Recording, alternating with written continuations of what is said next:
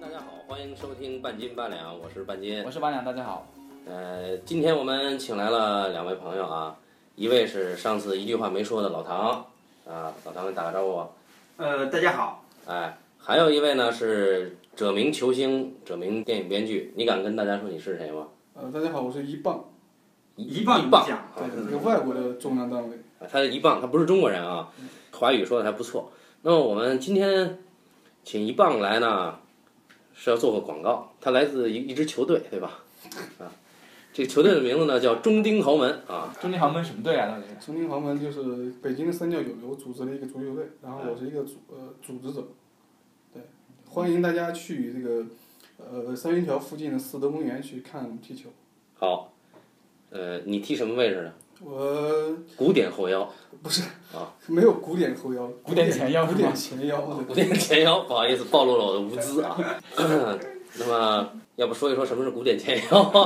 啊？古典前腰就是这个相对于就现在不太有了啊，就以前比如说像李康梅这种前腰，没事儿没事儿，那哎，个你们现在活动还多吗？每个星期都踢吗？呃，每个礼拜踢两次，星期三一次，星期天一次。哦这三元桥的哪儿来呢？四大公园，三元桥、四德公园。霄云桥旁边，霄云桥旁边不是有一个四德。四德吧？好像是行了，反正大家也不会去看了啊。嗯，不不聊这个了，大家以为我们是一个足球节 目。好，我们不是足球夜话啊，我们今天呃请这个一棒先生还有老唐来呢，是因为这两个人呢比我们两个呢看小说看的多啊。那么最近呢有一部影片是根据小说《太阳黑子》改编的啊，在国内热映的影片。那么这两位呢，老唐和一棒呢都看过原著小说，并且呢都在电影院看过《烈日灼心》这部改编之后的影片。那请二位来呢，是我们一起来聊一聊对这个原著小说《太阳黑子》和改编以后的电影《烈日灼心》之间有什么可比性啊？还有就大家对这个影片和对这小说的直观感受是什么？嗯，说到底，其实我们的想法就是说，当一个文字的产物变成一段影像出现的时候，那那么它们之间到底有什么不同呢？有哪些地方它更有趣呢？或者是变得更加的不是那么受欢迎呢？因为我们都知都知道啊，就是写出来的东西其实很多很多的，但是改出来的影像呢，其实并不是那么的多，而且成功失败的都有。大多数是失败。啊嗯对，到现在为止，我们还没有一个。其实我们现在到呃就是传媒啊，或者是到一些影评上去看啊，很少有人会就是非常确切的谈这个作品当中，从小说到电影，它到底有哪些成功或者哪些失败之处，如何去中肯的评价它，其实现在是没有的。现在就是在朋友圈上会疯转一些关于原著的改编以后流失的一些原著所谓的精华的东西，嗯，这是朋友圈上疯转的啊。而在我看来呢，因为第一我本来不喜欢这个影片，呃，我觉得就是说这个影片改的再面目全非啊，呃，我觉得最起码它会保留原著的一些痕迹在。那么通过这些痕迹，就这个影片没有一点是我喜欢的，所以我相信原著我也不会喜欢。给我的感觉就是，这是一包薯片儿。那么拿到每个人手里，大家吃嘛，有人喜欢吃，有人不喜欢吃。但是这包薯片背面呢写着几个字，说不含反式脂肪酸。那你这是就就跟电影本身一样，这个影片到结尾就一直在解释，说我我嗯每一个情节都在解释，解释它的漏洞，解释它的心理动机，解释它的人物的初衷。那你现在把原著这个贴出来说啊，我们原著本来可能挺好的，只是改编可能是因为审查的原因，或者因为某些原因会流失掉一些精华。导致大家对这个原著可能有一些屏障或者偏见。那在我而言，我觉得这又是一种解释，充满了诡辩的感觉啊！不知道你们二位觉得这个原著跟改编之后电影差距大吗？我们并不是在这儿一定要说它好或者不好，对吧？对我们不能这么去给人下评论，因为我们好或者不好，大家各有各的看法。我们真正想知道的就是从小说到电影，在这部影片的特例基础之上，它是如何去完成的。一棒，呃，小说我也看了很长时间了，就不太记得了，但是就是那你可以走了。呃不是， 电影里面的东西其实绝大部分都还是小说里的，它没有什么呃新新编的东西，啊，但是它会有一些取取舍，它舍掉了一些东西，然后还有一个问题就是因因为舍掉了一些东西，使得这个电影的文本跟小说的文本比起来，它的叙事中心有一些呃转移。哎，这个就是我们很想知道的，因为，呃，其实我们经常看一部电影，对吧？看的不是这个电影在讲什么，而是这部电影它没讲什么，这很重要。所以我很想知道这部电影里哪些地方它没有讲什么，特别是小说讲了，它偏偏不讲的是什么？我看那个小说，其实那个小说里面有一个很重要的部分，就是讲这三个人啊，三个罪犯，对，三个罪犯他们跟他们领养的那个女孩儿尾巴，啊尾巴，他们三个人跟女尾巴的关系，然后因为这个关系带来了这个小说文本里面的一个很重要的主题，就关于救赎，救赎，对，关于救赎这个主题，但这个主题在这个电影里面其实是被消解掉了。哎，这个电影的重心叙事中心这一块是被抽掉的，嗯啊，叙事中心更偏向于可能是比如说这个类型这个类型的商业考虑，偏向于比如说这个段奕宏跟邓超之间的那个暗斗的关系，警匪斗，对，嗯，我们其实可以先不用考虑说它这种改是什么类型或者什么，对吧？因为这个还稍微扯远了一点。其实更有意思的就是，你刚刚提到了说原著小说当中有他们三个人和尾巴的关系，那我很好奇，他这个关系是一个什么样的关系？这个关系它从头到尾有没有什么变化？他们三个人对尾巴的态度有没有什么不一样的地方？那这个关系当然其实很简单，它呃是去展现这三个人就人性里面比较美的一面吧，就是他们三个人多喜欢这个小姑娘。啊不是，应该不是喜欢，因为是这样的，这是这三个人才在犯罪现场、啊把这个被害者的女儿，算是对吧？对给她救出来，然后三个人要领养那个孩子，但三问个题大男人是，但问题是原著当中并不是这样，原著当中尾巴并不是那个被害者的闺女，原著不是吗？原著不是啊，呃，原主没有很详细的交代这个事情，那这小女孩在原著里是什么身份呢？原著里面这个小女孩好像是他们三个人当中的领养一个亲戚领养的一领养个了一个一个弃婴，然后那个亲戚不在了或者怎么的，然后他们仨才继继续领养这个弃婴。是电影把它哦更对，电影把它集中改了，了，电影把它集中了，就是原著当中，这个尾巴跟那个被害的那家人没有关系的。啊。那么这个救赎就是比电影改的那个更广义了，电影那个很狭隘的是我我就从他那儿嗯我起杀了性你命，全家，对那我正好剩了一个，那我就把它养大，就像对赵氏孤儿那样。对，而且带来了这个电影里面，其实这个逻最后这个故事最后的逻辑最不舒服的一个地方，就是这三个人最后要求一死。嗯，他们三个人想不让这个尾巴长到之后知道他们其实是他们的，呃，杀母仇人，对，那这个东西完全说不通啊。就是你们三个人不让他知道，不是说他长大一定会知道，但你们三个人死了之后呢，他依然会有段奕宏和他妹妹知道这个事儿，对吧？你们死了不能解决这个问题，那也就是在小说当中，就是他们三个人有多疼爱这个尾巴这个小姑娘，对吧？展现了很多他们仨跟这个小姑娘在一起的，是不是一些情节或者是一些所以原著小说就是三个奶爸一个娃的故事。啊，对吧？就是原著里不面不是原著小说就是这个东西，但这个地方这这个部分它是琢磨比较不多的一个地方，这个东西在电影里面没有。那你去理解现在电影的主题，现在电影我看不出主题啊，我不知道曹导要讲对啊，如果你原著当中有，如果你在电影当中也也也说了这三个奶爸一个娃，然后最后因为这个娃的原因，这三个奶爸死翘翘了，哎，这个我是能够明白的，对吧？这个我一下就明白了。但问题是你现在有没有说三个奶爸一个娃？然后他最后用三个奶爸一个娃的问题奔向了结尾，就前面他又不说，后面用这个去结尾了，这就不是很明白。所以我想陶导在这儿一定是有他的自己的主意。嗯，电影里面它其实是更多的展现困境嘛，尤其是郭涛跟邓超这两个人的困境。就这两个两个人是属于在罪孽中的困兽斗，是吧？对，但这个是你不能去非得追究这个故事它的设定的问题。你要说非得设定的问题，它设定就非常做作。嗯就为什么这个邓超一定当警察，刚好在旁边这个段奕宏就是，呃，当年查这个案的徒弟什么之类的。对对，我觉得这些设定都不需要考虑。它虽然巧，但是作为戏剧来说，这巧也是戏剧的一部分，对吧？如果你一开始就设定它就这样，其实我觉得是可以接受的。然后关于这个影片里的各种巧合呢，可以听我们下一期节目啊，我们梳理了这个影片的 N 种巧合。但是今天我们先来个来点高级的，对吧？啊，我打断了一下，嗯，然后关于就是说说这个故事里面的两个关于人物的主线，我其实都觉得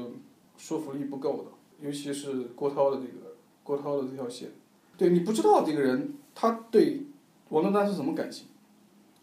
在小说当中有写这条线索，那电影里面他是什么感情，他到底喜不喜欢网网络打？他如果不喜欢，拒绝是一回事儿；如果喜欢，因为他的那个身份拒绝又是另一回事儿。但是他并没有说自己喜欢不喜欢。对，而且他的那个身份跟他拒绝这个东西，我觉得没有什么必然关系。我就是想知道小说他们怎么说的。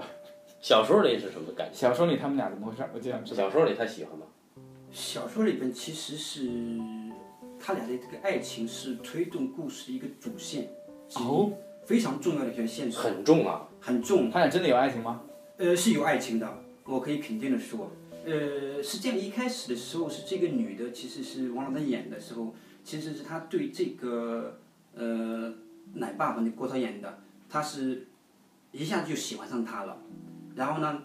她以为这个男的和那两个人是搞同性恋，所以说她要带着这个东西，慢慢的去发掘他们三个人之间的关系，是一条爱情线，一个发掘线，让我们用户跟着她去看这个三个人的关系。然后一步步的推动这个故事，它是这个起因的。老唐暴露他的身份啊，他把读者换成了用户，所以这个有问题 啊啊！总总之就是说，这是爱情和悬疑相结合。啊，对，三个人的关系很有意思，三个男的，一个女的视角来拨开他们，他们觉得很诡异，就是那不哎是不是 gay 了？是不是 gay 了？是不是 gay 了？哦对对，就是这个意思。等一下，也就是说，其实在，就是电影当中的王珞丹那儿，在小说或者是原著当中，她其实有一条她单独的视角，一个线索的，对还有对单对，独的一条情节线，是她去如何去挖掘这三个人的关系，对，然后找出这三个人怎么怎么样。哦，原来他们不是 gay。而且问题是，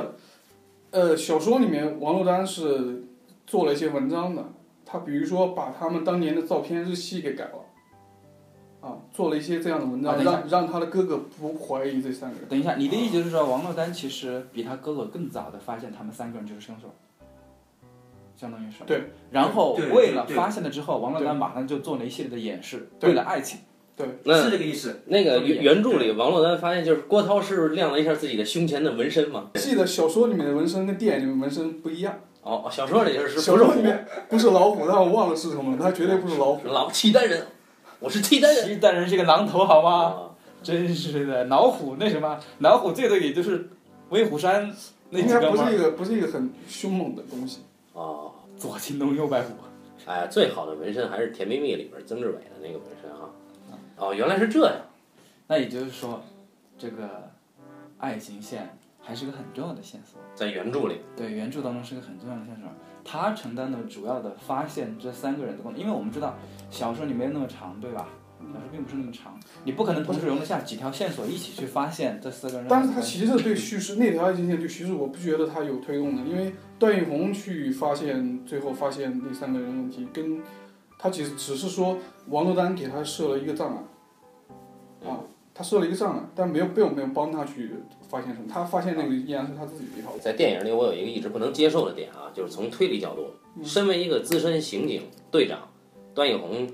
呃，他是用一个片面的证据来推翻整个嫌疑过程，相当于是，也就是说，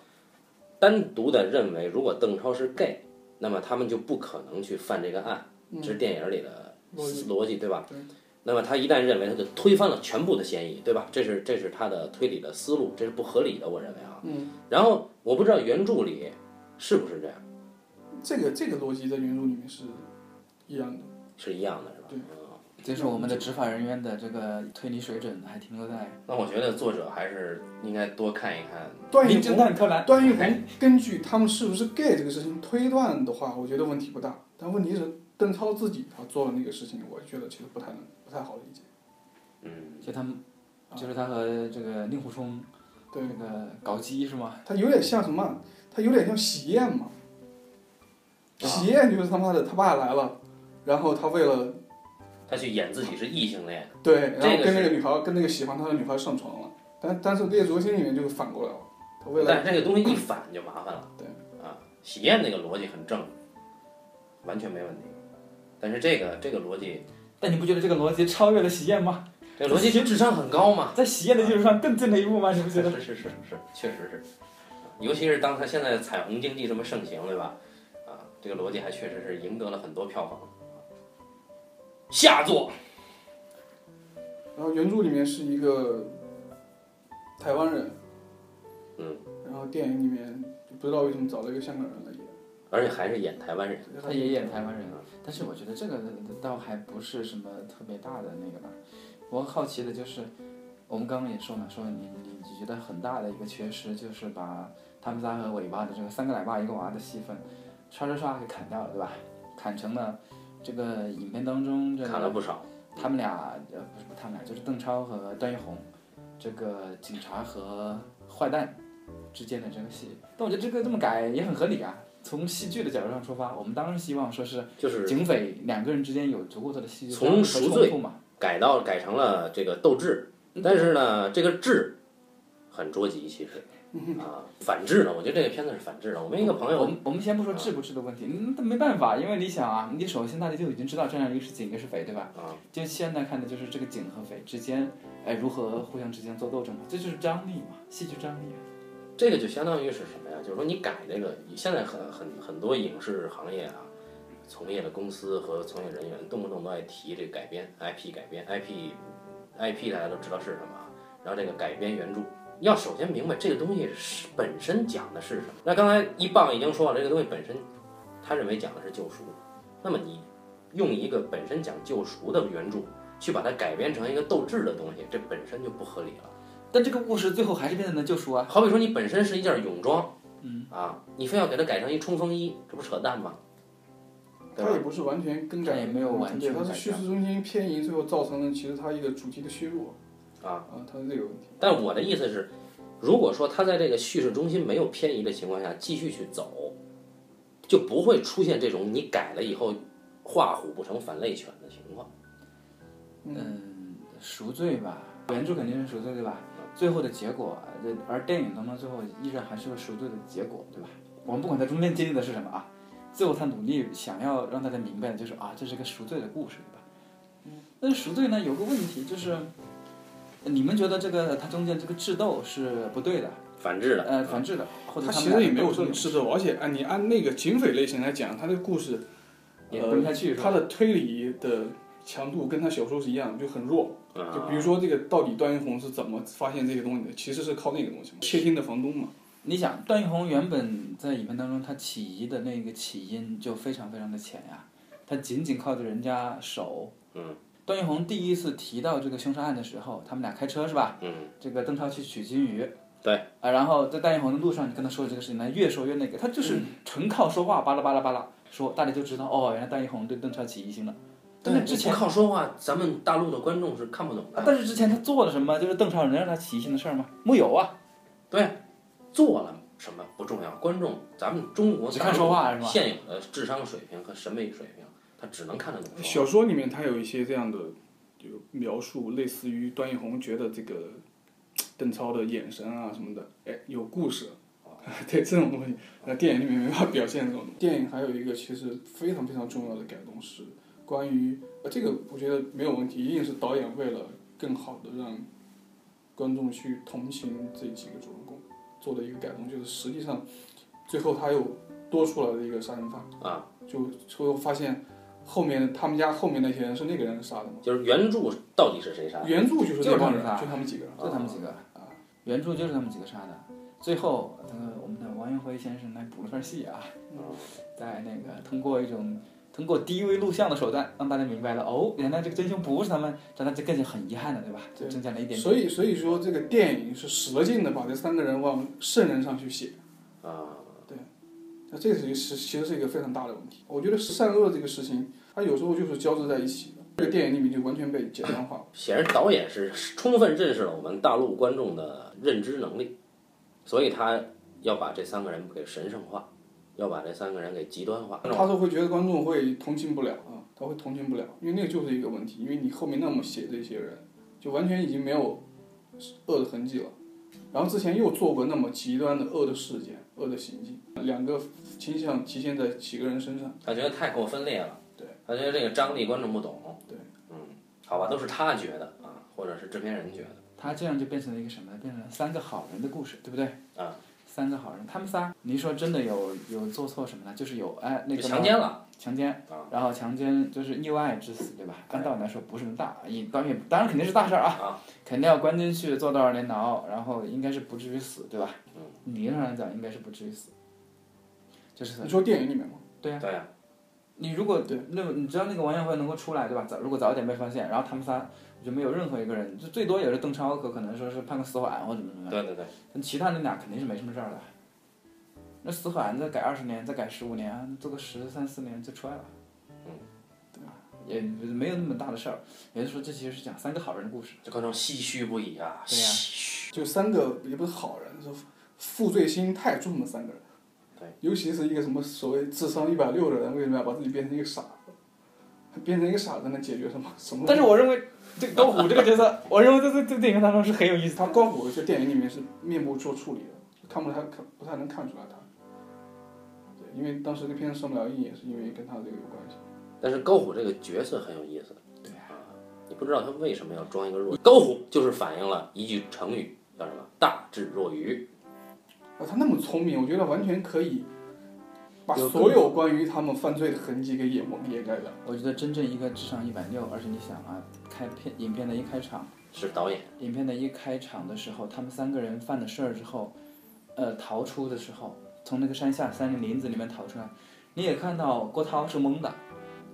这个邓超呢是语无伦次傻逼了，只有高虎一个人是非常冷静、非常那个的，就就就没有他没有紧张，没有害怕，什么都没有，他告诉他们该怎么做，谁犯错了该怎么做，他很很很很清楚，直到他噌的一声把眼睛扎了，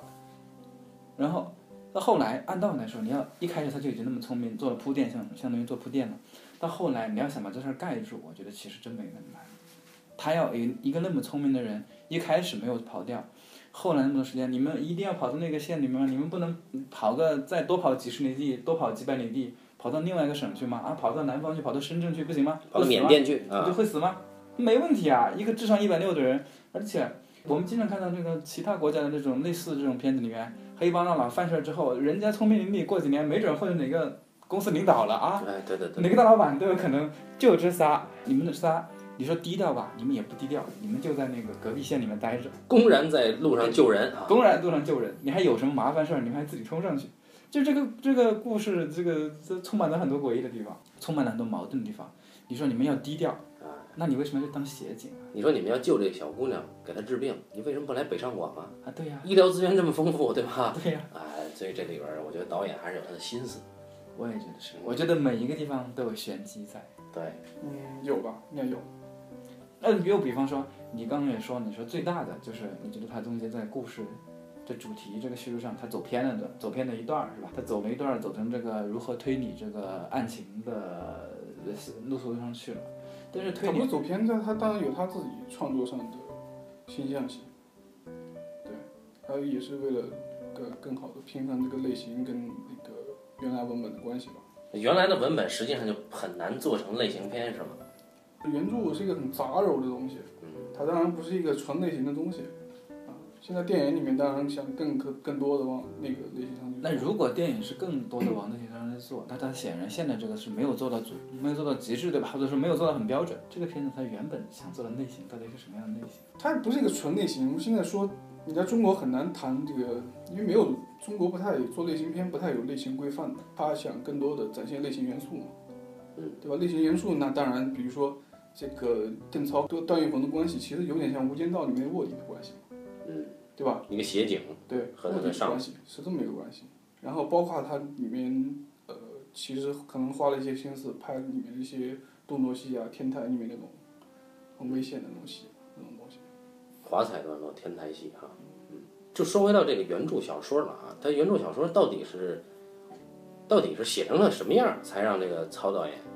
啊认为一定我们要往这方面实践，一定要往这方面实践。那么原著小说，呃，作者叫什么？西瓜，徐一瓜是吧？我觉得这个眼光是没问题，因为原著小说确实本身故事性很强，啊，对，故事性很强，然后这个人几个人物所能展现的维度也是够的。嗯，啊，我觉得一个一个导演看中这样的文本去改编一个电影，这个眼光肯定是没问题的。就是怎么改是另一回事儿啊了。对，怎么改怎么改。但这个故事我最开始看到的时候，我觉得它其实是有参考的。它参考什么片子呢？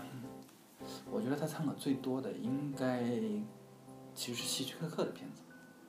我们看希区柯克片子里面，很多时候啊，老早就知道警和匪都是谁，大家都心里都清楚，观众也很清楚。但是为什么我们看他的片，那景和斐的智商都有点捉急的感觉了？比方说我们看这个《美人计》，嗯，一开始就知道饱满是进去是一个间谍，是个间谍嗯，大家都会也也也会担心他。一般一开始就知道那个人是个坏蛋，就坏蛋呢，呃，看包曼如何跟这个坏蛋这个打交道。但是一开始都知道啊，就是警匪他也不藏着，他的好多片子都是这样啊，那这是包曼，咱们是王珞丹这个是有点点差异。啊，是吧？对吧？对，这是故事设计的问题，可能智力智力程度没那么高。对你从喜欢从这个故事的就是设计角度来讲，我是觉得真的很像就是希区柯克那种，呃，事先张扬的那种故事，就是一开始就把底牌全告诉你，接下来是这个底牌如何去运作，对吧？你底牌如何打，底牌一开始当然就亮在眼前，就看你怎么去操作它。但是它没有不，它并不像那些希区柯克的那些片子当中，他会把这个故事认真把它讲下来。我现在觉得就是我，因为我也看了原著小说当中的一部分啊，但没有看完。我就是想。他为什么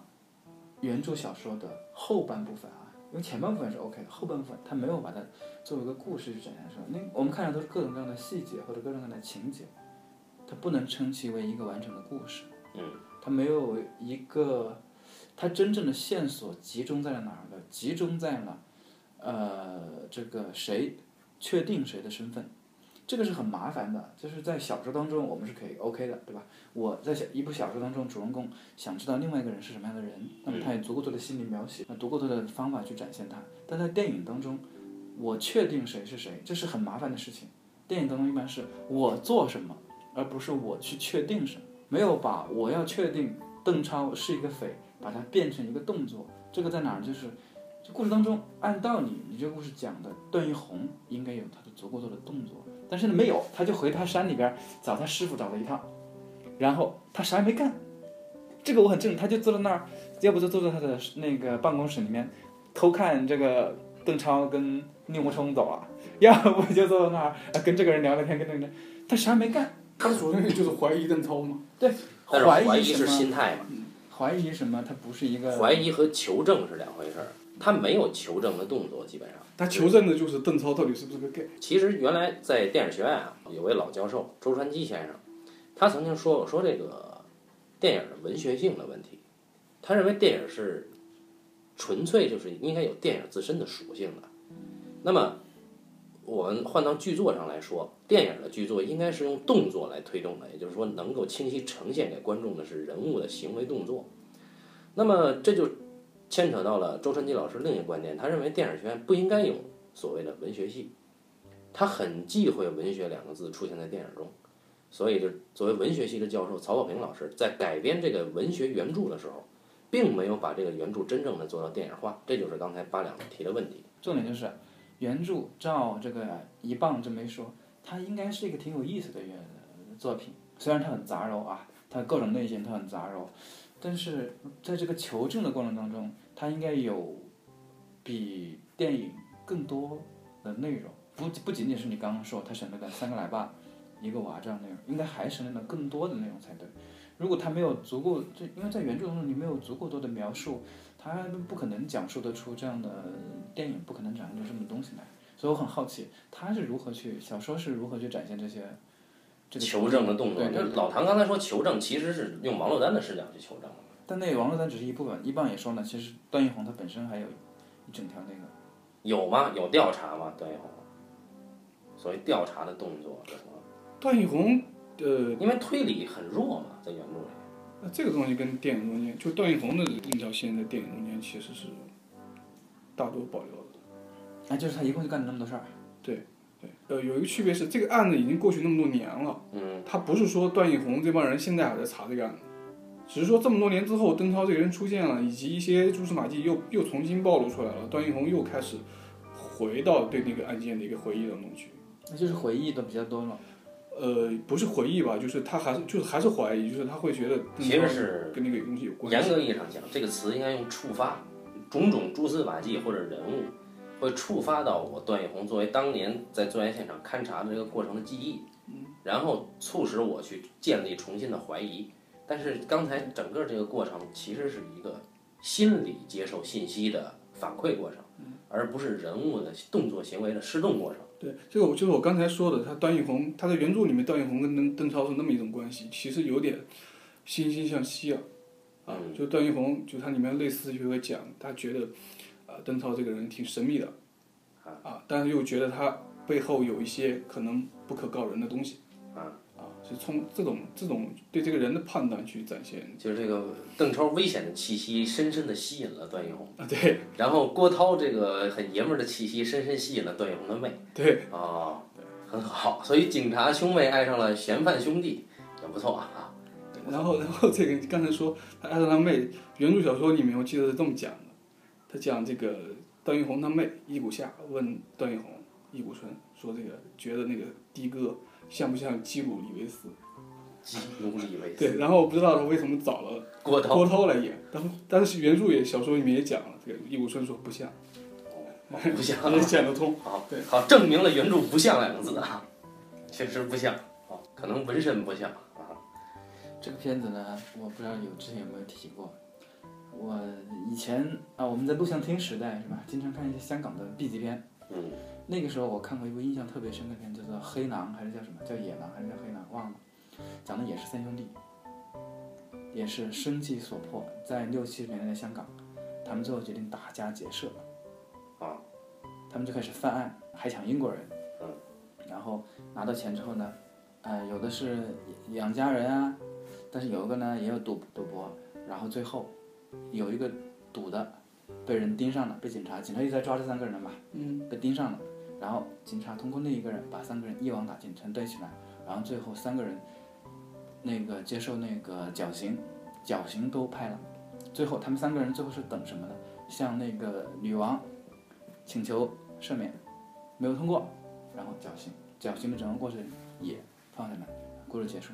普法教育片，一部幻想片。那我看那片子之后，我不知道为什么我一一一直已经忘了这个片子，但是我看他《六日灼心》的时候，因为可能也是犯也是三个人吧，也是大犯了真正犯的错，然后那个，但是我看那个片子的时候，印象我想我能够想起来，说明他确实给了我留下了很深刻的印象。我能够感觉到这三个人确实是第一，他是走投无路了；第一，他们走投无路；第二，他们真的是做了坏事。但他们死的时候确实很令人绝望。那即便是知道他们做了坏事，你依然会为他们感到就是遗憾，或者是有一些有一些失望，对吧？你依然会有这种感觉。但是这个片子就没有。你看他们做了什么事情，他们也做了大坏事，对吧最好至至少在一开始，他在他们死之前，我们都知道他们做了大坏事。嗯，但是他们死的时候，我真是没有任何感觉，不知道为什么。但这一点其实可能是感动了很多观众，大家都哭了，对，我有老唐就哭了。我哭了，嗯，哭得很灿烂。所以老唐就觉得我们不是人，你知道吗？ 没有没有人性，我没有任何的感觉。呃，这三个人其实一开始就点名他是个杀人犯嘛。其实小说一开始不是这么写的，小说一开始写就是三个人，他其实是在现实当中发生的事，他是三个好人，三个好人。其实小说的魅力在于，呃，你对恶和善之间的这种模棱两可的灰色地带的一种东西，就是你作为一个小说家徐巴写这个东西，他就是在探索人性的灰色地带。嗯，就是说是他很有魅力。一开始并没有定性告诉你他是杀人犯，没有没有没有没有这样子。电影里面是把他们杀人的这个东西一开始提前就了展现出来了。对，所以小说写着写着之后，你会感觉到虚瓜的高级在于，你会爱上这几个人，但是你知道这个人是坏蛋的时候，你像的段奕你宏的的道妹德妹，感模糊了。对他就是也就会，作为我们读者来讲呢，我们也会把法律和道德，就是那个固有的东西出现一个模糊性。啊，我们会同情这三个人，这三个人确实挺好，带小孩也好，带这个那王珞丹和那个谁艾琳也好。当然，最核心的一个点，最后出现哪个点，就是那个房东作为监视者，最后是段奕宏和王那个王珞丹都不会揭发这三个人了，就是这个故事的发展脉络来走的话。但是最后的一个伏笔一下子出来，是那个房东把所有的线索呈交给这个司法机关，把他们给逮捕了。他是这么来的这个小说。哦，也就是说，段奕宏和王珞丹其实是代替观众对发掘他们三个人啊关系，认识这的好三坏个人的人性，然对后对对给予了必要的同情。啊对，王珞丹和段奕宏兄妹甚至产生了怀疑，不去揭发了。基本上他们会有这个心态，啊就是我们用户其实也已经已经站到段奕宏或者是又来了，王珞丹的这个局面上，我们观众和读者好吗？读嗯，者读者啊，我们读者就这样，所以说是小说这个魅力可能就是在于探索这种人性的复杂度吧，这种东西。但是电影可能就把它一棒说的就简单化了，呃，类型化不确定，然后文学性又没有，所以说它是一个模棱两可搞了一个，让人觉着不知不知道怎么评出这个电影。你是先看的小说还是先看的电影？我先看的电影，哦，我为什么问这个问题？因为很多人就是如果先看过很多作品改编的作品啊，你先看小说再看电影，大多数人都不不能接受。但是相反，就是如果有些人没有看小说的情况下，他看了电影，他可能会先认这个电影。但是这次就是，就即便是先看了电影，也会对这个电影产生质疑啊。看来那就真的是曹导演本身是不是有些有些特异之处啊？关于曹导演呢，其实也有一些话题可以谈一谈。比如说，我印象最深的是，当时我还在上学的时候，呃，学院里边就在标放展映了曹导的一部影片，周迅主演，叫做《厘米的猜想》，大家都都应该看过吧？谋啊，看过曹保平的所有的电影我都看过，还有一部其实《光荣的愤怒，光荣的父母》和处女作，但后来还有一部，呃，没有上映的电影，讲一个少女的故事，叫《狗十三》。啊，对，我那个都看过。我当当时还是刚刚入校，看《厘米的猜想》啊，就只是觉得周迅的表演状态还不错，但是这故事呢，我没明白他想讲什么。你们是什么时候看的《厘米的猜那就是应该就是它上映那会儿想》啊吧，也？是在电影院看的。你觉得怎么样？我那个时候觉得还不错，但是我今年又重新看了一部那个电影，我在资料馆放的，呃，是资料馆放的，你又去看了，对，对我又去看了，然后你觉得呃，觉得不太喜欢。说明你水平提高了。有很多时候都是那个时候觉得还不错。你比如说十年前我还觉得《勇敢的心》很好呢，就是一是这么个问题，我后来想那个问题是，李米的猜想有有一种很浓重的文艺腔，然后那个时候会被那种文艺腔迷恋，啊、但现在就不会，啊，那种文艺腔就有点类似于我说的这个周迅、歇斯底里的说我爱上了一个毒贩， 爱上一个毒贩说这个东西，我觉得并没有什么很很牛逼的，这就是感觉是这样，和全世界为敌对，啊。你说文艺圈的话呢，其实娄烨有个苏州四河，合，是如何？也是文艺腔很重。我不觉得那个是文艺腔，我觉我我是觉得那个里面有娄烨作为一个导演，或者说他作为一个作者，他很细腻的处理情感的部分，就是在《厘米的猜想》，包括在呃这个《烈日灼心》里面，这个处理情感的方式，我觉得都太粗粗糙了。啊，就文艺腔就是什么？文艺腔就是摆出一个文艺的姿态来那种东西，但是你处理那个的过程其实是很粗糙的。后边是空的，啊，你觉得呢，老唐？呃，厘米的猜想我是也是上映的时候看过，没太看懂。但是前几天我又回头看嘛，因为《烈日灼心》上映了嘛，啊，我就觉得拍的很好，很感人的爱情故事。你觉得很很感人，哪儿感人呢？我之所以觉得感人，是因为就是感人的部分也无非就是刚才说的那个我爱上了一个毒贩，是吧？周迅的表演状态。啊，其实说实话，我不知道周迅凭这个状态怎么样能得到一个最佳的，他是不是得了一个最佳的这个什么表演奖？好像是。拿过奖应该。然后我看着，我是对那个谁演的那个男主角喜欢这个女生，他的喜欢的方式啊让人觉得匪夷所思。啊，男主角是是邓邓超，邓超演的嘛，这个邓超和这个呃这个女主角吧，他们是高中一块儿毕业，都没考上大学。呃复读呗。他俩要在一起，但是他们对生活可能会有点失望嘛，那时候说是，哦，所以说是他们确实是相爱了，然后但是不能在一起，因为他养活不了他，哦所以说是最后邓超选择消逝，然后说是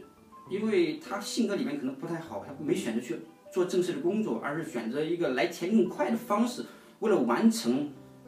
这个他喜欢的那个女主角的一个梦想，开一间超市，他去贩毒去了。哦，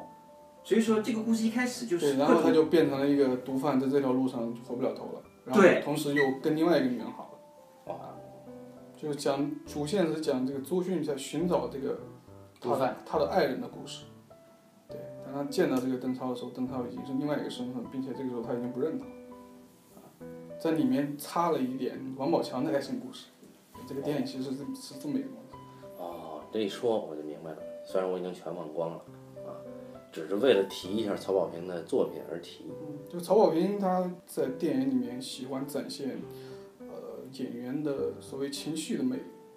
啊，然后，所以这个片子跟《夜日灼心》最后都拿了表演奖。对情绪啊，对，在中国的这个环境里面，这个可能是一个还是挺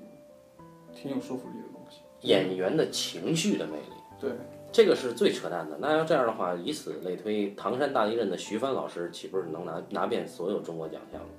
他那个不能算是情绪魅力吧，他那个其实就是 情绪强奸，可以这么说， 可以这么说，是吧？对可以这么说。行吧，好吧。但我是觉得，其实《猎捉金》里面三个人表演的程度可能不太一样。我觉得段奕宏可能略好一点，我觉得高虎最 好。准确性可能好一点。没有人觉得吕颂贤最好，啊，李颂贤确实挺不错的吧？我觉得。 因为吕颂贤是一个很有意思的演员，因为看过他两，我就看过他两个电影，然后你就发现这两个电影里面，其实其实他的导演找他都一个目的，就是扮演一个性角色。枪火里面他去勾搭的老大的女人，结果老大要干掉他嘛，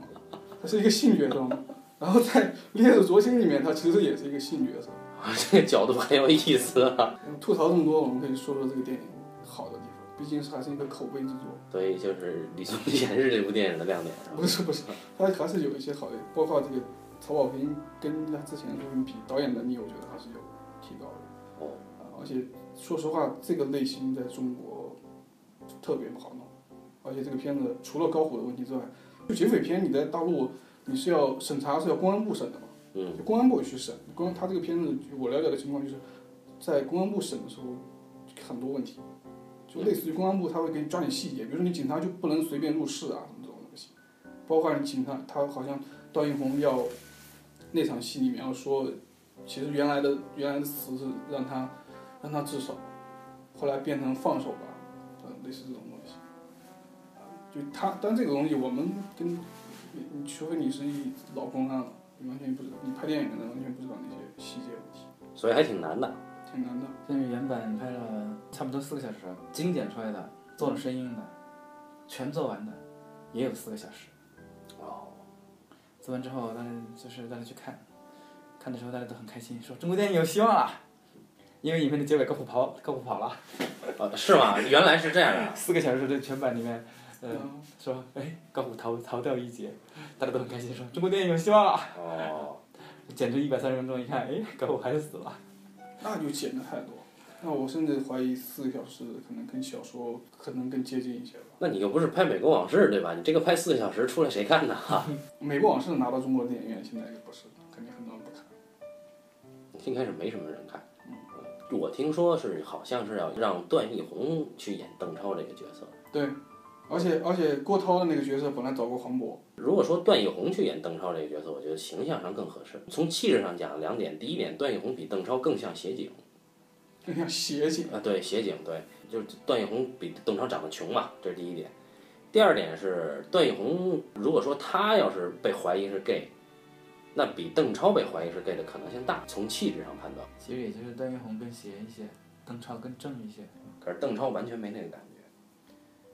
但是这个吕颂贤老师拿捏的就很好了。对对对对对，吕圣贤老师一眼就看出来了。吕圣贤老师说这个，他明明不是，他为什么要这么做？啊，对对嗯，对。想不明白。然后段奕宏问不是什么呀？吕颂贤老师说 gay 呀、对吧？ 整部影片的精华。对对对对对。那么我们关于《烈日灼心》这部电影的观感，以及他对《太阳黑子》原著小说的改编的比较啊，基本上也谈的差不多了啊。也感谢一棒老师和老唐老师啊。那么我们今天的这期半斤八两就到这儿，感谢大家的收，咱们下期再见。嗯，各位再见，我们拜拜赶紧去吃午饭吧。